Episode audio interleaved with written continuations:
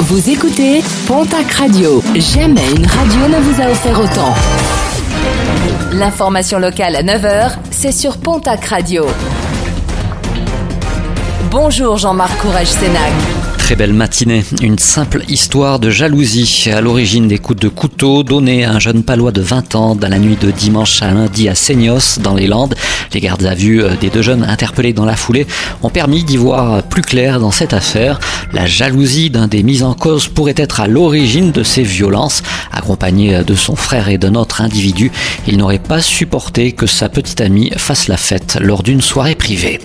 Un homme de 30 ans ainsi qu'une femme de 36 ans interpellés à Pau dimanche en fin de journée et alors qu'ils circulaient à scooter, ils avaient dérobé une sacoche qui se trouvait dans une voiture en stationnement et dont la vitre était restée ouverte.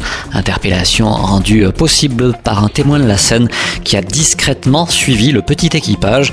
Les deux individus comparaîtront en octobre prochain pour vol en réunion. Fin de la grève de la faim pour un SDF à Oloron. Depuis euh, vendredi, le sans-abri ne s'alimentait plus et réclamait un logement devant l'hôtel de ville. Un particulier a finalement proposé de l'héberger, lui et ses deux chiens. Le maire de la commune privilégié de son côté une démarche plus institutionnelle accompagnée de soins. À Pau, les commerces pourront ouvrir ce premier dimanche des soldes d'été. Une ouverture dominicale validée la semaine dernière en conseil municipal et qui entre dans le cadre des 12 dimanches ouvrables chaque année en remplacement de la journée du 24 juin qui n'avait pas pu se tenir.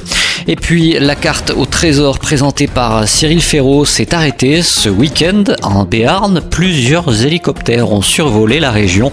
À chaque épisode de cette émission mythique, deux concurrents s'affrontent, l'un de couleur rouge et l'autre en bleu, lors d'une course d'orientation dans une région française.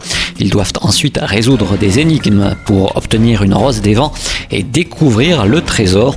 L'émission consacrée au Béarn sera prochainement diffusée sur France 3.